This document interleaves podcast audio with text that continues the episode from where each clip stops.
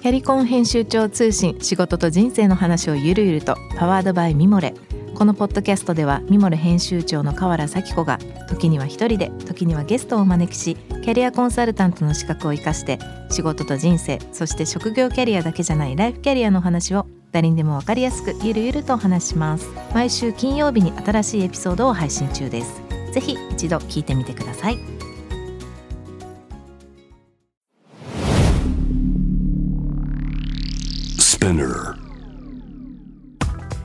こんばんは。ナビゲーター中道大輔です。Vision to the Future 日本のカルチャーを作り出すものこと人の魅力を引き出し世界に向けての価値観を共有するクリエイティブプログラムです。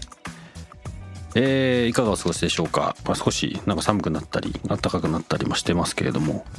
そうですね、まあ、季節の変わり目ということで、まあ、またいろんなことが動き出しそうな感じですしやっとね日本も少しワクチンの話が具体的になってきましたんであの本当に早くこういう状況から抜け出したいなと思っています。さあ今日はですね結構かなり昔からあのちょっと個人的には見ていた方々まあブランドですかねの方々にお越しいただいております。ね楽しみにしたいと思います。番組へのご質問ご感想は番組ホームページからメッセージをお願いいたします。Twitter のハッシュタグビジョンフューチャーをつけてぜひつぶやいてください。はい、えー、というわけでですね今週のゲストです、えー、創業100年、えー、迎えられましてさらに進化を続けてらっしゃいます。国内はとうとうですね世界にも、えー、たくさん進出されております。水回り住宅総合機器メーカーもう本当に皆さんもご存知だと思います。TOTO からデザイナーの2人です、えー、吉岡裕二さんと和野正信さんにお越しいただいております。ちょっとね、まあ、トイレだけじゃないんだと思うんですけれども新たな形になってるなっていうのをちょっと思ってたので、まあ、ちょっといろんな話を聞けたらなと思います。こんばんは。こんばんは。よろしくお願いします。よろしくお願いします。よろしくお願いします。ちょっとねあのー、簡単にあれですがあのー、とうとうもう本当にリスナーの方も含めてほぼまあ全員が知ってると思うんですけどもその中で、えーまあ、それぞれ、あの吉岡さん和野さんえー、吉岡さんは、えー、TOTO 株式会社デザイン本部デザイン第1部第1デザイングループ主任デザイナーでいらっしゃいまして、えー、和野さんは、えー、同じく TOTO 株式会社のこちらは、えー、デザイン第2部首席デザイナーでいらっしゃるということになるんですけれどもそれぞれですねまずはちょっとどのようなことをやられてるのか吉岡さんの方からちょっと教えてもらってもよろしいですか？はい、えっと、今自分が所属しているデザイン第一部の、えー、第一デザイングループっていうところはあの東京の青山に事務所があってこちらの基本的にシステム商品って呼んでるんですけどもあのシステムバスですとか、まあ、あの洗面化粧台みたいななんかそういったところで自分は特にあの洗面化粧台のチームでプロダクトデザインですね形を作るのがメインのデザインをしております。花さんいかがでしょう？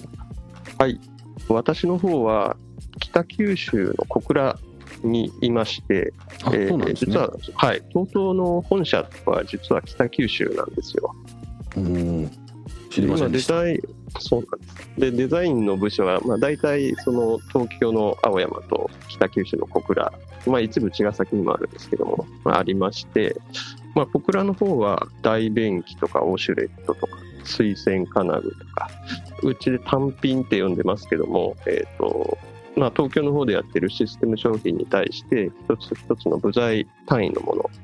をデザインしています。そういう事業部が集まっているのでデザインもその事業部に紐づいてちょっと分かれている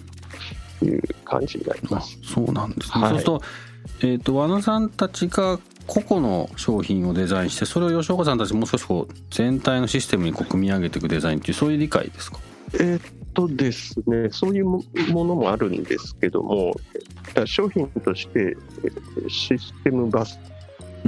とか洗面化粧台っていうのは、まあ、それで一つの塊ですよね。うんうん、であとはその水栓の蛇口とか大便器自体とか、えーまあ、そういったものはそれ単位で売ってるんですけど、うん、いうウォシュレットのデザイン体便器のデザインみたいなのはあの九州の方でやってます。なるほどで日本はもうシステム商品が結構多いですよねトイレを除くと。うんただ海外は結構やっぱまだその大便器とか水洗金具とかをそれぞれの部部材として単品で売って部屋の中で組み立てるとかの組み合わせるという感じなんですよねだから、えっと比較的海外対応のデザインとかは小倉の方が多いです海外は小倉の方が多いんですね単体だからはいうん実際、まあ、僕らが知ってるもしかしたら僕個人があれかもしれないですけどどうしてもこうウォシュレットというかトイレトイレ周り等々ってやっぱすごく目につくついてるんですけれども TOTO としてはまあそういったトイレ周り以外のこともたくさんやられてる中では具体的に言うとどういうこともやられてるんですか？そうですね、もう水回りのそ総合メーカーっていう形で、えっと、まあトイレですとか、えっと、お風呂、洗面所、キッチン。で、それもあの、一般の住宅から、うん。まあ、学校とか病院とかパブリックとか、まあ、ホテルとか商業施設みたいな、結構うん。いろんなジャンルで全水回り商品という感じで展開してます。そうですね。言われてみると確かに商業施設もそうだし学校とかも確かにそうですよね。で実際自分のやっぱ家とは当然環境も違うからそれぞれ違うんですもんね。今のお話の中で、まあ、全くそのお二人のデザインされてる領域っていうのは違うと思うんですけれども今小倉と、まあ、青山っていう中で交わってこう一緒にやったりとかっていう話は社内ではあったりするんですか？ああります。デザイン決めるのもあの別に自分たちが勝手に決めるわけでもないんで、これはあのそれぞれ両方あの一緒にですねうん。デザインを議論したり評価したりしながらやっていってます。うん。で先ほど言われたようにその小倉でデザインした部材が青山のシステム商品の中に組み込まれるものも当然ありますので、うん。えそこら辺の関係性も含めてあの見るようにしてます。うん。と最近最近じゃないですね。そそれぞれですけども今例えばじゃあ吉岡さんデザインし、まあ、とうとうとしてデザインしていく中で今うん難しかったこととか課題って何かあったりしますか今？うーん。まあいっぱい課題はめちゃくちゃいっぱいあるんですけども、うん。やっぱり最近あの昔と違ってなんか昔ってすごいいいものを一つ作ったら終わりっていう感じのものづくりの仕方をしてたんですけどうん。最近でやっぱりあの人々の生活の仕方すら変わってきてどうやったらその豊かな生活を提案できるかみたいなまあ分かりやすく言うとことを提案していくような時代に多分完全に突入してると思うんですよね。でそれを割と TOTO って昔からその製造メーカーなんでうん。物を作るのはすごいこだわって作るの得意なんですけど、うん。なんか豊かな暮らし方を提案するみたいなところがうん。まだそのシフトチェンジしている最中でうん。そこにみんな手こずっている気はしております、ね。うん。和田さんどう思われます？今の話。あの全く同じことを思ってたんですけど、うん。やっぱりこうその大便器って陶器からできてて焼き物ですよね。手作りうん。もともと手作りの焼き物だし、ん。水洗金具も鋳物で、まあ、金属溶かして流し込んで後から一生懸命削って形出したりしてるんですけど、うん。すごいこう職人的な作り方をするものなんですよねもともと。だからやっぱそういう気質っていうのがこうあってそのもののこだわりはものすごいんですけどそれをこう伝えるのが下手っていうかうん。そこら辺のちょっとこう今飛躍しなきゃいけないんですけどうん。まあちょっと苦労してるかなよそに比べると苦労してるかなっていう。なるほ下手だなっていうのはちょっと内から見ても内側から見て思いますけどど考えてるんだけど伝えきれないみたいなところも含めて。これあの僕が個人的にテーマだと思ってこの番組もそうですしあの、まあ、今の自分の仕事の内容もそうなんですけど本当にこうもののクオリティって僕世界中どこ見てもその平均点は日本がやっぱり一番高いんじゃないかなって思っていてただそれがなかなかこうまあこれ言葉の壁もあると思うんですけどなかなか伝わってないっていう部分はまあすごくこれから変えていかなきゃいけない社会日本の社会として変えていかなきゃいけないポイントだなと思うんですけどその前にあの商品まあデザインとしてものものとしてこだわってる部分が、まあそこまでいってるっていうのは、まあ、すごくまず、まあ、自分たちも理解しなきゃいけないしそこはもう本当に素晴らしいことだと思ってるんですけど TOTO の今のデザインの中でこういうところにこだわってる。こういうここだけはやっぱ負けてないんだみたいなことっていうのはお二人のそれぞれまあ違う立場だと思いますけどどういうふうに感じられてますか？じゃあ吉岡さん 吉岡さんすいません。吉岡さんどうですか？負けてないところ。うん。まあもしかそうです。吉岡さんとしてすごくここだけは本当にこだわってんなっていう。ああ、そうですね。あの、フィロソフィーって、TOTO 側のデザインのうん。考えで基本としているところで、静かなる存在感っていう、結構自分も好きな言葉があるんですけど、うん。あの、まあ、生活に自然に寄り添うようなデザインで、かつなんか中にすごい高機能がしっかり埋め込まれているみたいな、そういったテイストのフィロソフィーになります。で、外観のデザインだけで考えてしまうと、やっうんぱりあの欧米のメーカーとか、すごいスタイリッシュなやつとか多いと思うんですけど、うん。TOTO の商品って実はその機能は絶対犠牲にせずになおかつデザインも良くするすごいこだわりがあってですね。うん。なんで中身を外して綺麗にするんじゃなくて全部入ってるしデザインも優れてるみたいな商品のものづくりの仕方ですかね。そこは多分徹底的にこだわっているところかなとは思っております。うん。和野さんいかがですか？あのやっぱりそこってこう TOTO の魂的なところがあってあのまあもともとうんなんて言うんでしょう TOTO はその初代社長の時から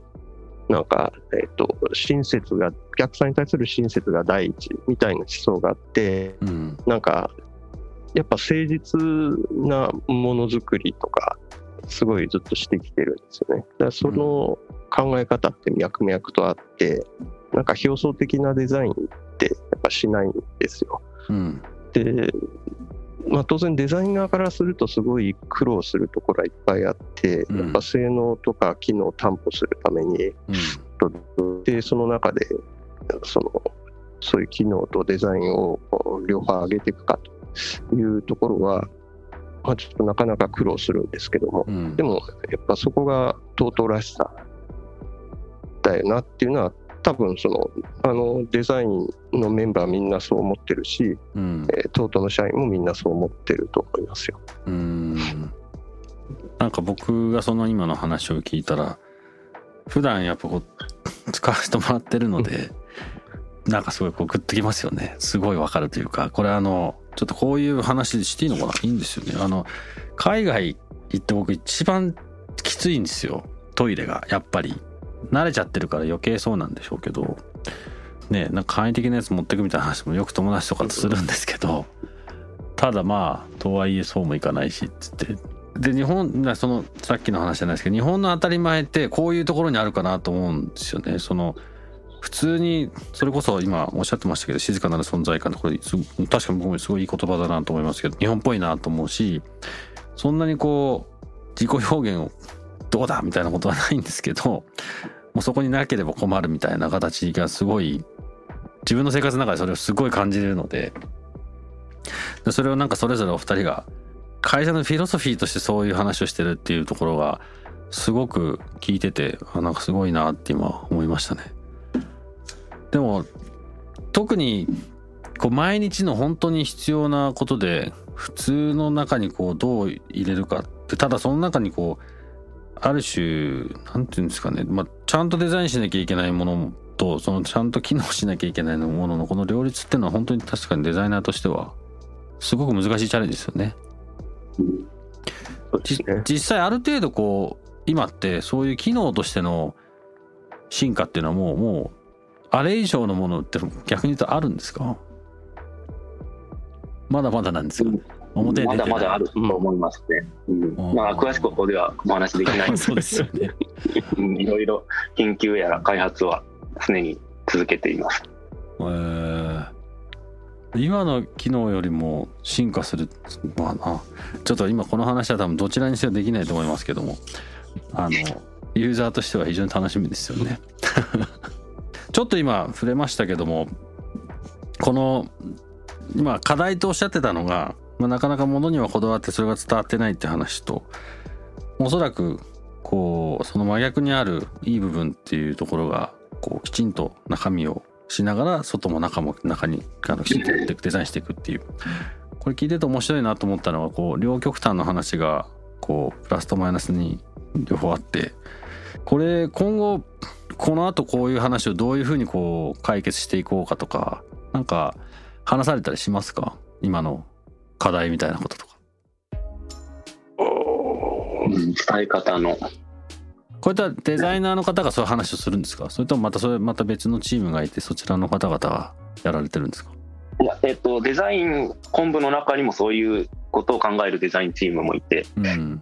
で、まあ、そことプロダクトのチームですとか、まあ、マーケティングとかうん。そういったいろんなデザインが一緒にやってやって提案してます。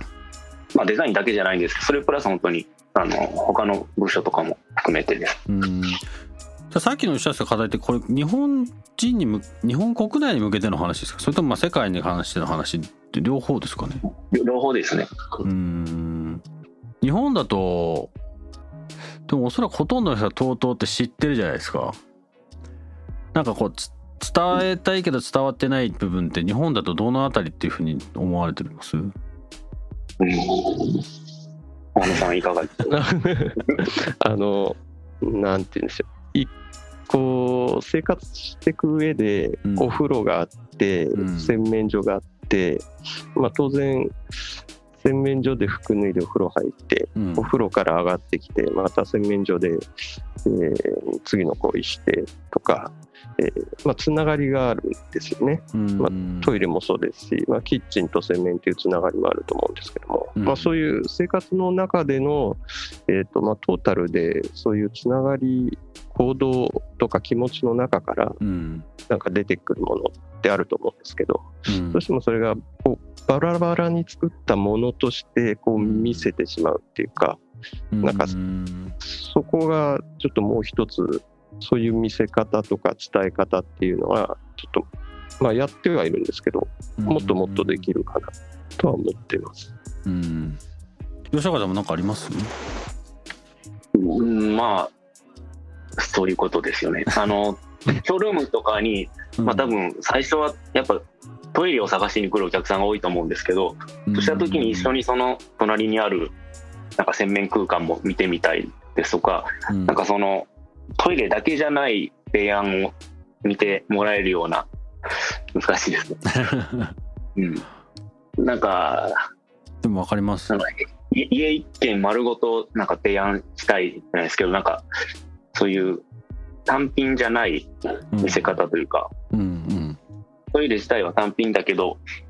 うん、家全部を考えた時にどういう存在なのかなっていう。うんなんか先ほどのどうやったら豊かになれるかなみたいなところの視点がそれに近いですよね、きっとね。そうですね。あのお二人ともそのちょっと話変わるんですけどでいわゆるその水回りのデザイナーとしてこう、まあ、本当に毎日のしかもまあ一人でもまあ一日何回もっていう中でトイレのデザインっていうのは、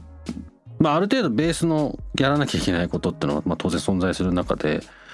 デザインとして一番難しいポイントってこうそれはもう完全にデザインとしてなんですけど商品のプロダクトをデザインする上で一番大変なことって例えば日本の中の商品もう一個前になるのかな？日本の中の商品とちなみに世界に対しての商品ってそろそろ別物なんですか？それとも同じでいくんですか？同じものと別のものがありあます。あなるほど。でまあ便器で言うと日本はほぼほぼ個室ですよね。うん。海外は大体洗面とお風呂と一緒の空間にあなってます。あはい。でそうすると部屋が広くてあとやっぱインテリアに合わせるうん。思考が強いので、その便器に求められるデザインは日本よりも海外の方がうるさいですね。うんうん。まあそこら辺の違いは若干あります。まあ、あと当然その床に置くか壁から生えてるかみたいなそもそものその給水方式の違いとか、まあ、そんなのも当然形には影響します。確かに壁からですよね海外の多くって確かにね。まあ、特にヨーロッパとかそうですよね。うん。これそうですね。それ本当でもすっごい難しいデザインですよね。そのあまりにも生活に根付きながらですけどこう全然きっと違うじゃないですか。うん。そのトイレをするっていう行為とかその空間とかに対する認識とか考え方があの僕ずっとリーバイスに働いてたんですけどでサンフランシスコに本社があってで本社行くと本社のトイレってこう例えば扉とかちゃんと閉まんないんですよね。で別に外から別に見られ見られてるって見え見えちゃうって。例えばそういったちっちゃいこととかも日本だと絶対ありえないじゃないですか。扉がちゃんとこうピタッと止まってない状態って。なんかそういう感覚の違いとかが、まあ、今おっしゃってたみたいな和田さんがおっしゃってたみたいなこうトイレ自体のあり方の違いがあるからそれをベースにしてどうデザインしていくかってこう全くそもそも違うアプローチになる感じなんですかねやっぱね。あのまずそもそもトイレで言ったら今、うん TOTO は当然ウォシュレットがついたうん電気とかそれをまあ一体型にしたうちでいうとネオレストって言ってるような商品とかをうん中心にまあこう作って売っていこうとしてるんですけどうん。海外行くとそもそもウォシュレットとかほとんどないですし、まあうん、それがついてるだけでびっくりしますしうん。ちゃんと流れるっていうんでびっくりされます。うん。いまだにやっぱそうですか？そうですね。やっぱ。性能の違いはねあります。これちなみにウォシュレットって日本でいつから始まったんですか？えっとですね、えっと、1980 80年らしいです。80年まあ40年近く経ってるんですよねそそうですね。海外ってそれはいいつぐらいから出し始めたんですか？なんかもこれともと、あの、とうとう発売する前に、うんアメリカのなんか医療機器かなんかでそのベースとなるものがあったらしいんですよね。うーんで、それを家庭用になんかデザインし直して出したのがとうとあそうなんですね。じゃあなんかあのちょっと、うん、この話長くなりそうですね。あの 日本の普及率って結構ですよね。まあそれもしかしたら御社のものだけじゃないかもしれないですけどああいうなんていうタイプって言ったら分かんないですけどもう本当ウォシュレットに代表されるようなああいうタイプの普及率ってすごく本当に多いと思うんですけど海外またこれからじゃないですか。これもまた全然こうアプローチがやんなきゃいけないことが変わ変わってきますよねきっとね。そうですね。まあ、まず海外が知ってもらわなきゃいけないですけどね。うん。あれ待って経験しないと分かんない部分だったりもしますよね。日本もあの結構一番最初のお尻だって洗ってほしいっていうコマーシャルをしてそこから爆発的にヒットしたんですけどうんなんかそういう伝え方はあると思います。それ多分海外もなんかそういうなんかきっかけがあれば行くんじゃないかなっていう気がしますけど。今のあのお話なんですけど僕の友人なんかは、まあ、ちょっとここ最近みんな少し慣れてきましたけど東京のホテルに、まあ、例えば僕まあリーバイスのやってたのって2008年ぐらいからなんですけどその前ってあの僕ナイキの CM とかを作ってた会社にいたんですねそのナイキのチームとかポートランドだったり、まあ、いろんなとここう日本に来て、あ、そういうホテルとか泊まって大体みんなそこでこうまだインスタとかなかったですけど写真撮ってこう近づいてったら便器の蓋がピューって開くとか、まあ、どうなんとかしてそのあのウォシュレットをなんか映像に収めようとしてたりとかしててで、まあ、それを僕らなんかよく見てたんですけどそれあったらそうなるよなって多分その存在自体がなんか全く向こうにはなかったない話っていうふうにみんな思って思ってたみたいなんでなんかそのみんなすごいやっぱ初めはびっくりして感動してますけどだんだんだん日本に来ることが機会が増えてくるとやっぱあれじゃなきゃなんとなく嫌になってきたみたいなのはみんなが言ってた言ってるんですね今いまだにそうですけど、まあ、最近はねちょっと来れないですけどなんかっていう話を少ししてたらまあわかんないです時期は定かじゃないですけど、まあ、2000年代このまあこの45年かな海外に行った時にまあウォシュレットとかすごくホテルとかも含めてすごくこうあるようになってきたっていうのはちょっと僕の感覚ですけどあって。僕は個人的にはすごい助かってるんですけどあなんか今本気で動き始めたのかなって思ってたちょうど時期が、まあ、この45年だったんですけどなんかやっぱそこら辺はすごい今外に向けて発信とかしてるところなんですかね。そうですね。あのいやっぱりそのブランド認知っていうのの作戦としてはやっぱそういう著名なホテルとか、まあそういうところにまず入れてもらって使ってもらうっていうのはあります。うん。まあ、あんまり普及してないってさっき言ったんですけれど、うん。実は中国は結構ヨーロッパやアメリカに比べるとかなり普及率上がってきてます。うーんそこに国国ごとのこう受けの違いというか理解の違いとかやっぱありますか？そうですね、やっぱありますね。まあ、ヨーロッパはやっぱ結構保守的で、新しい、うん、新しいメーカーとかうん。な仲間にしてもらうのは結構大変な感じです。うん。まあそれトイレとか水回りだからとかっていうことではなくて。うんそうですね。あのデザインの話でうん。言うとですねあのヨーロッパってやっぱり水回りってすごいプリミティブな素材でできている。なんか石でできてたりなんかタイルでできたりとかそういった中にうん。このプラスチックの家電製品のウォシュレットが入るっていうのはすごく抵抗があるんですよね。ああなるほど。でヨーロッパでそういったデあのウォシュレットとかを展開しようと思ったら、うん。そあのそういった周りの部屋にも合うようななんか素材感から全然違うような、そういったアプローチがすごい大事になってきます。うん。でそこはそれをベースにいろいろ商品展開もだいぶヨーロッパ向けに変え変えてるんですか？もうすでに。そうですねあの蓋の素材が違ったりですとか、うん、その辺は、まあ、他社の研究もしながらです。うん。うーん。いやそうですよね。だ中中まあ日本も日本って結構やっぱ綺麗好きじゃないですか。日本人って、はい。ベースとして。で中国とかはまあもうその綺麗好きかどうかっていう意味ではみんなそうだと思うんですけどその多分深度がそれぞれ違ってると思っててアジアのそのトイレの文化とまたヨーロッパまたこれまたアメリカとかも全然違うんですよねきっとね。これあのそういう時にその先ほど商品を日本用と世界用とも同じものもあれば違うものもあるっておっしゃってましたけど明確な住み分けとかそれはまあ分かんないですけど商品ごとにしてるんですか？それともなんとなくその文化的なところのアプローチみたいなとかなんかありますか？基本的にはグローバル共通で考えるんですけど、うん。やっぱりさっき言ったその給排水の仕様が違ったりとかう、ん。まあ今吉岡が言ったようにその日本と同じプラスチックじゃ受け入れられないうん環境があったりとか、まあ、そういうものについては、まあ、そういう個々の商品で、えっと、やっぱ変えていかなきゃいけないんでうん。で、まあ、その国そのヨーロッパ圏ヨーロッパアメリカ圏のうんデザインシリーズであったりとか、うん。まあ、そういうのがあ個別には存在してきます。うん。でも基本は一緒にしたいと思ってるんですけどね、そうだよな。それでもすっごい難しいですね解決するの、はい。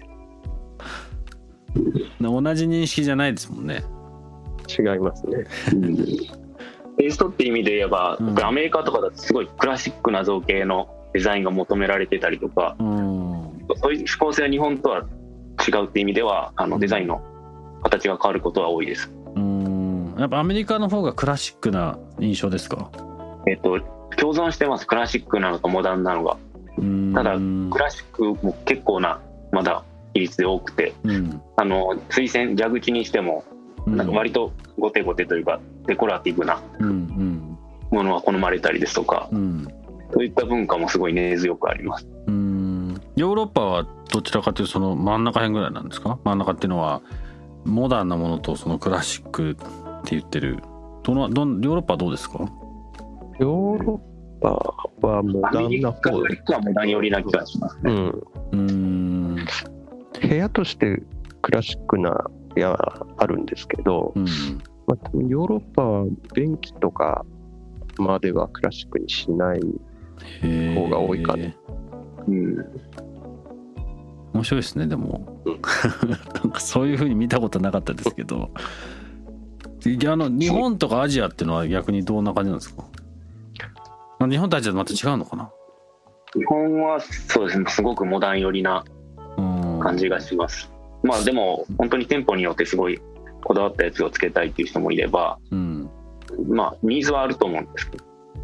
最あの最近やったあの担当商品で面白かったのが、うん。あの中国向けの洗面化粧台をはい。開発したんです。でそれはあの中国の割と若者向けに対するデザインなんですけどなんか中国のその辺の人たちが好むデザイン思考っていうのがモダンとクラシックの間にあるようなデザインでうん。ただそのクラシックっていう認識は中国のクラシックなんですよ。ああなるほど。はなんかヨーロピアンなクラシックじゃなくていうん。なんか中国の持つ、まあ、新中式と言われてるデザイン形式があるんですけど、うん。なんかその中国のクラシックをベースにちょっとモダン寄りに寄せていくみたいなうん。割と独特の世界のデザインがあってうん。そういったのをするのはすごい楽しかったです。それは結構向こうに行っていろんないろんなこうリサーチと調かそうですね。向こうちょっとやっぱ住んだりとかするんですか？そういう期間って。住んでいる人になんか長時間インタビューしたりとか、まあ、現地にとうとうあの中国にもうん。事務所がありますんで、そこのスタッフの方を経由してうん。いろいろヒアリングしたりですとか。なんかそれあのまあ僕らもプロダクトとかコミュニケ広告とか、まあ、いろんなことやってますけどやっぱトイレ周りのその本当のインサイトってすごい出てくるの難しいですよね。きっと言えない言いたくないし言えないしみたいな。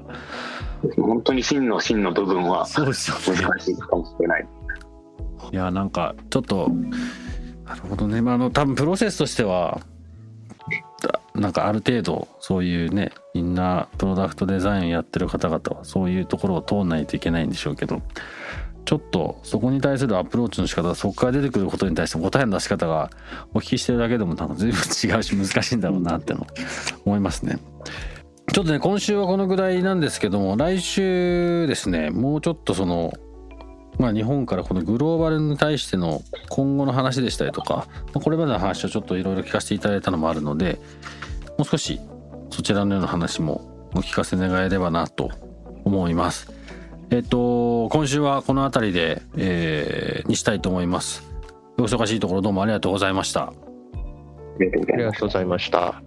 はい、えー今週のゲストはですね、えー水回り住宅総合機器メーカー TOTO からデザイナーのお二人吉岡裕二さんと和野正信さんをお迎えいたしましたお二人には、えー来週もねぜひあの来ていただいてお話をさせていただきたいと思いますのでよろしくお願いいたしますはい、よろしくお願いします。よろしくお願いします。J-Wave Vision to the future Vision to the Future 中道大輔がお送りしています。えーリスナーの方々いかがでしたでしょうか？あのそうですよね。とあのトイレのデザイン。あの冒頭にもねあの話しましたけども本当に当たり前にそこにあるものに対してどういうような形でデザインするかということはあのすごく難しいことだと思うんですけど、お二人がおっしゃってましたあのまあ TOTO としてのフィロソフィーその静かなる存在感でしたりあの機能あもう機能は犠牲にしないっていう前提の上にデザインしていくこれはあの本当にすごく難しいことだと思いましたしあの日本人だからできたできたできてることであの他のことにも結構この話はすごく大きいんじゃないかなとあの思って思って聞いてました。ただあのお二人がおっしゃってたように課題だとおっしゃってたこともあのなかなかいいものは作るけどもそれどうやったら伝わるのか伝えなきゃいけないいけないいけないと言ってた話これもまあおそらくこれ TOTO 社に限らず本当に僕も別のあのクライアントさんとかブランドもよく話しますけれどもそのコミュニケーションしていかなきゃいけない分これは本当に、まあ、み今みんなが多分課題として取り込まなきゃいけないことだなというのも思いましたので早くそこが解決してもっともっと世界中に広がるといいなと思いました。そうですね。あのうん世界世界にウォシュレットがあったら本当に世界中の世界中に住んでる人のクオリティオブライフが間違いなく上がると思うんですけどね。そこにはまだまだあの可能性が秘めてると思いますけれども伝えなきゃいけない壁が高いなと思いました。来週も、えー創業から100年を迎えまだまだ進化し続ける水回り住宅総合機器メーカー TOTO から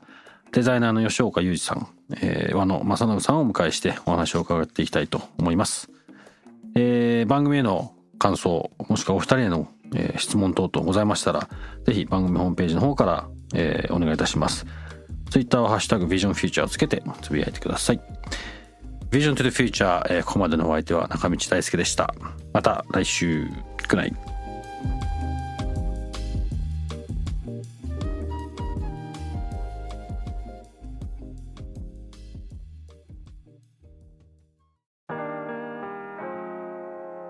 美容家の神崎めぐみと編集者の大森洋子でお届けする雑談ポッドキャスト「ウォンと私のお名前なんての?ふと私って誰なんだ？と自分がぐらついてしまうそんなあなたと毎日を楽しくするサバイバル術を一緒に考えていきます。ウォンとは毎週水曜日朝5時に配信。ぜひお聞きのプラットフォームでフォローしてください